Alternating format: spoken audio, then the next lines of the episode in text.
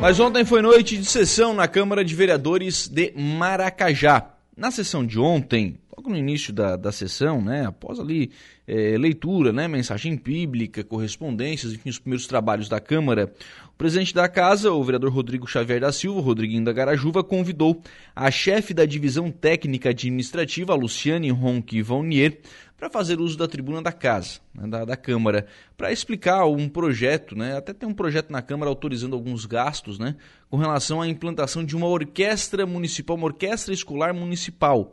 A Luciane, depois de né, responder a todas as perguntas dos vereadores, conversou conosco falou aí sobre os objetivos desse projeto.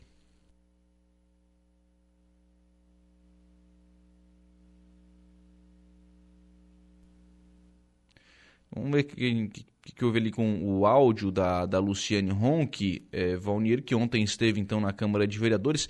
É um projeto muito bacana, né? Um projeto que visa aí é, oferecer acesso, por exemplo, a violino, a, a, flautas, enfim, tudo isso que está sendo preparado aí pelo, pelo município de, de Maracajá para colocar já, já existe né, esse projeto em uma escola, a Luciane vai falar isso daqui a pouquinho, que é a 12 de maio, mas a ideia é ampliar isso para as demais escolas, né, para que os alunos também possam, nas demais escolas, ter acesso a, a essa orquestra é, municipal. A, a Luciane então explicou como é que vai funcionar, qual é o objetivo desse programa. Então, é, esse projeto visa a criação da orquestra escolar. É, o que, que seria isso? É, nós vamos estar oferecendo para os alunos da rede municipal é a oportunidade de eles estarem no contraturno uh, é, é, participando né, desse, desse projeto da orquestra é, com violinos, flauta e os próprios instru instrumentos da fanfarra. Então, hoje nós temos um grupo de alunos que participam dos ensaios da fanfarra, que são instrumentos de, de, de, de diferentes um pouco, né, da, da dos violinos, da, mas a fanfarra ela faz parte da orquestra. Então esses vários grupos vão eles vão integrar a, a orquestra escolar. E a gente quando fala orquestra escolar né a gente né, o nome do projeto é a criação da, da, da orquestra escolar. Por quê? Porque a gente vai estar estendendo para todas as escolas. Hoje ela funciona numa escola na escola 12 de maio. Mas a ideia é que a partir da aprovação da lei é, é, e principalmente ano que vem né a gente estenda isso para as outras escolas também. Porque tem muito talento escondido por aí. E a ideia é além de estar de, de tá montando esse grupo para se apresentar nos eventos do município e também fora do município, é que eu talvez eu considere um dos mais importantes, que é tirar a criança é, de dessa questão da ociosidade que eles estão no contraturno. Então, eles estão muito em casa, muito no celular, sem uma ocupação. E, e, e a música, ela tem essa. A música, ela é para mim ela é fantástica, ela é divina, né? Ela tem esse poder de, de tocar o coração, de, de trabalhar as emoções. As crianças nessa, nessa pós-pandemia, eles estão muito digamos assim, meio que depressivos, ociosos, é, enfim, gerou a, a, pandemia, ela, ela foi muito ruim para os nossos adolescentes, para as nossas crianças e adolescentes, porque nós adultos a gente continuou trabalhando, continuou se envolvendo, mas eles ficaram em casa. E esse tempo de falta de interação com outros colegas com outras pessoas deixaram eles muito à mercê da questão da internet, enfim, de todos esses perigos que, que a gente bem sabe que tem, né? Então, assim, é uma forma de estar tá resgatando a autoestima, trabalhando disciplina, trabalhando as questões emocionais, é, e a gente já está colhendo esses resultados, a gente vê nos alunos que frequentam é, é, esses projetos o compromisso que eles têm com os ensaios, então, disciplina, organização, responsável, ah, enfim. É, até as atividades, assim, ele, o aluno vai no ensaio, ele, até ir no próximo ensaio, ele fica aquela semana é, pesquisando, ouvindo e tal, se preparando para o próximo ensaio, com né? Com certeza, com certeza. É, então, esse projeto prevê que a criança leve para casa um instrumento. Então, ele uhum. vai lá, ensaia e leva para casa. Então, ele continua ensaiando em casa, ele não vai só no dia, né? Então, e está sendo muito bacana, muito, muito produtivo mesmo. Então, como o vereador Valmir falou, esse projeto da fanfarra começou lá em 2011. É, era só a fanfarra mesmo, então as crianças se apresentavam só nos desfiles do 7 de setembro. Só que agora é, é, a gente está ampliando isso, o repertório das músicas e do que eles estão aprendendo. E o pessoal, da, esses meninos da fanfarra, eles vão se apresentar no Arroio do Silva agora. Eu acredito que é no Arroio, não sei se eu estou dando a informação correta. Mas, enfim, eles foram convidados para se apresentar e vão se apresentar à, tarde do dia 7, do dia 7 de setembro, eles vão tocar no desfile do 7 de setembro no Arroio do Silva. Então, é, agradeço aí a Secretaria de Educação do, do Arroio do Silva pelo convite, né? Porque dessa forma que a gente vai valorizando, vai resgatando a autoestima e para eles eles estão se sentindo o máximo, né? As crianças, né? Vão se apresentar fora do município, então eles e a responsabilidade que a gente está dando para esses meninos, né? Valores, ética, cidadania. Legal. Ô, Luciane, eh, você falou sobre a ideia de ampliar o trabalho da orquestra para outras escolas. Hoje, a 12 de maio, já tem, né? já, tá, já iniciou esse, esse trabalho. Como é que se amplia isso para outras escolas? Obviamente vai ter que aumentar a estrutura, até por isso que o projeto está aqui, para uhum. autorizar a compra de instrumentos, uhum. enfim, para a contratação de professores, enfim, para a orquestra. É, mas como é que vocês vão fazer a logística disso? Vai ter um local de ensaio, os ensaios serão nas escolas? Como é que vai se dar essa questão da ampliação desse projeto? Então, hoje nós temos é, dois professor, três professores que, que estão trabalhando com, com a. Um professor trabalha com a, com a, com a fanfarra e dois professores, um com a, com a flauta e outro com o violino. E, então, assim, hoje eles vêm uma vez na semana, né? Eles, eles passam uma vez na semana, a carga horária deles é uma vez na semana, tanto da fanfarra quanto do, dos violinos e da flauta. Eles vêm uma vez na semana no, na escola 12 de maio.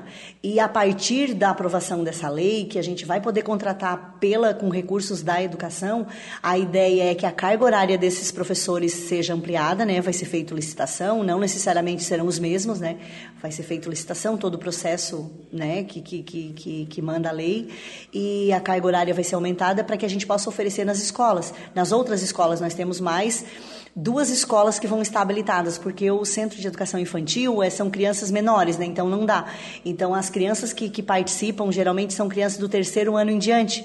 Então, nós temos três escolas, então mais duas né, agora, né? Que, que vão entrar a partir do ano que vem. Então, a ideia é aumentar a carga horária desses professores e, e, e continuar como está na 12 de maio. Eles, eh, as crianças levam para casa o instrumento, para que eles possam treinar em casa, não uma vez só na semana. Então a ideia é que a gente tenha instrumento suficiente para que a gente possa emprestar para que eles levem para casa e todas as crianças com aptidão entrem, porque às vezes é, a criança não é só porque a criança quer, ela tem que ter, ela tem que ter o um, um, e é o professor que vê isso quando ele faz a sondagem, ele faz uma triagem, ele sabe certinho qual é a criança que, que vai que vai para frente e, e vai continuar no projeto. Então é feito um trabalho bem bacana com os pais, né? Colocam os pais no, no, no, compromisso. Então é tudo muito responsável, sabe? É um projeto muito bacana. Ainda na noite de ontem deu entrada o parecer da Comissão de Constituição, Justiça e Redação pelo arquivamento do projeto de lei de autoria do Poder Legislativo. É, de autoria da mesa diretora que dispõe sobre a reformulação administrativa e o plano de cargos e salários da Câmara Municipal de Vereadores de Maracajá, revogando a Lei 970 de 2014 e dar outras providências. Lembrar que na sessão de ontem, nenhum projeto de lei ou nenhuma indicação foi votado, embora alguns projetos sigam em tramitação ainda nas comissões. Durante o período da palavra livre, o vereador Alex Siquela levantou um tema que é a questão do de cidadão muitas vezes né, jogar lixo onde não é o local adequado né, para depositar eh, esse lixo. Isso aconteceu às margens da BR-101 e o vereador levantou este assunto na noite de ontem. É, exatamente. É, como eu falei na tribuna, a gente fica triste, né? Porque a gente tem esse centro de triagem dentro do Maracajá, que é uma referência aí para os municípios, e a gente encontra na beira da estrada um acúmulo muito grande de lixo, né? Então, a gente teve fazendo, é, se mobilizando junto com o executivo para fazer essa limpeza, né? Será feito agora nos próximos dias. É, hoje não deu para fazer porque o maquinário estava ocupado, é, mas junto com o Kleber, que é da Defesa Civil e que está cuidando do centro de triagem hoje, é, a gente esteve no local, é, fez algumas fotos, né? Até achamos algumas coisas que nos deixaram mais preocupados ainda, que foi em relação ao óleo é, despejado naquele ambiente, né? Então a parte ambiental também a gente acionou e vamos estar tá fazendo essa limpeza e acionamos também a CCR, né? Que na verdade é a responsável pelo local para que a gente venha aí fazer uma limpeza na, na parte de, de mato para que fique mais visível. Aí isso automaticamente vai dificultar com que o pessoal jogue o lixo, porque aí o pessoal que passa na BR vai estar tá vendo, né? Onde é que é o local ali, Alex? O local ele fica entre o, a, o material de construção da, do Fontana e o mercado Siquela. É bem em cima do onde se conhecia como o Morro do Cascalho ali. Antigamente era retirado era retirado o cascalho ali para a cerâmica, né?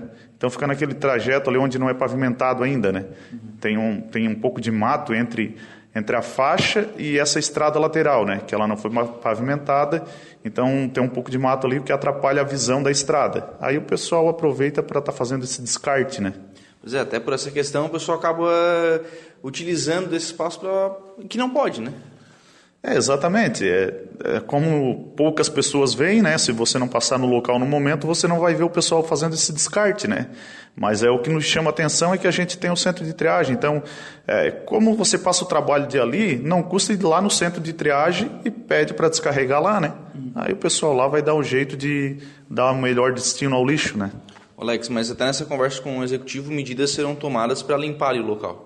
Sim, sim, já, já foi confirmado, né? Assim como eu falei antes, era para ser retirado hoje, não deu devido aos maquinários estarem ocupados, mas agora nos próximos dias, provavelmente amanhã, se o tempo ajudar, já será retirado, né? Com uma retro e um, uma tombadeira, né?